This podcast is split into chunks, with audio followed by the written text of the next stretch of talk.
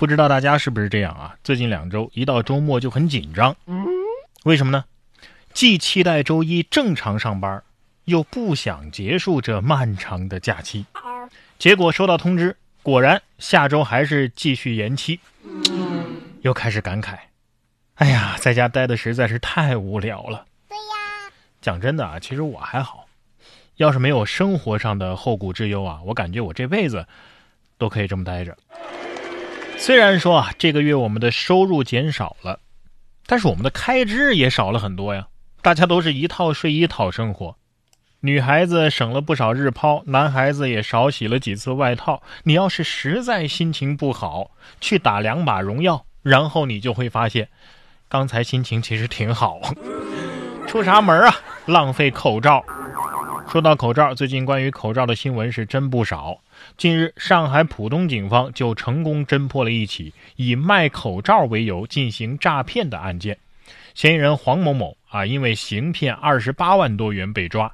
警方将其抓捕的时候，他还正躺在被窝里睡觉呢。据悉，这个黄某某啊，就是乐华娱乐的艺人，叫黄志博，还参加过以团之名。十三号的晚上，乐华娱乐就此发布了一个声明，称已经和黄志博解除了训练生合同。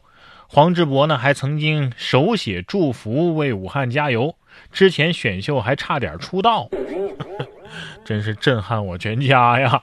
还是第一次见到以这种方式出圈的爱豆。大花棉被里的练习生还没出道就参加了法制节目，拍摄普法视频，获得全网最高关注度。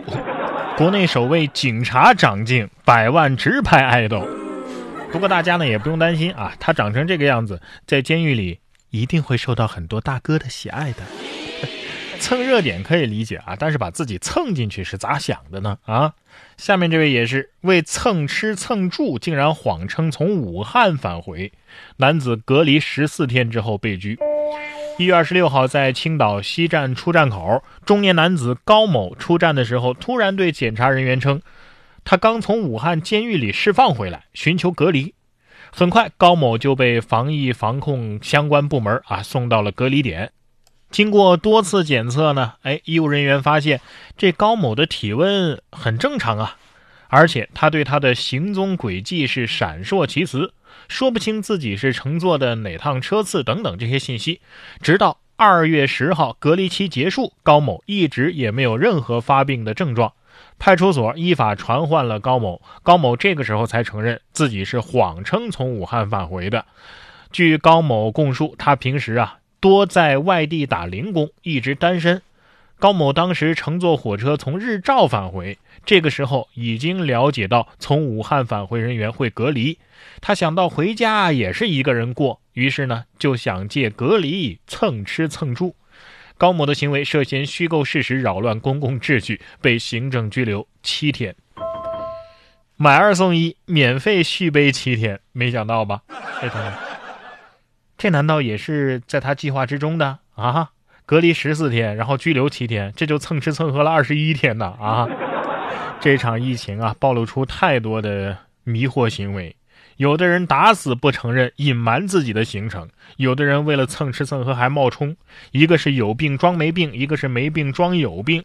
人类的悲欢并不相通，我只是觉得他们都挺有病。不过说实话，一直像这样憋在家里，哼，除了我这样的资深宅男。是挺容易憋疯的啊！你看这位大爷就忍不住了，阳台上放声高歌，楼下邻居猛地起身，像是要发飙，结果下一秒网友笑喷了。近日，广东梅州的一名网友拍下了对面邻居楼的大爷在阳台上唱歌的视频。晚饭过后呢，大爷把音响啊直接搬到阳台，手持话筒唱了起来。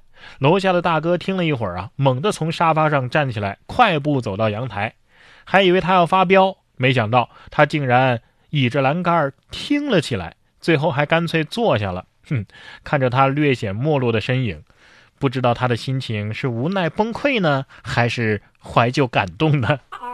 大爷是不是这么唱的？是谁在唱歌，温暖了寂寞？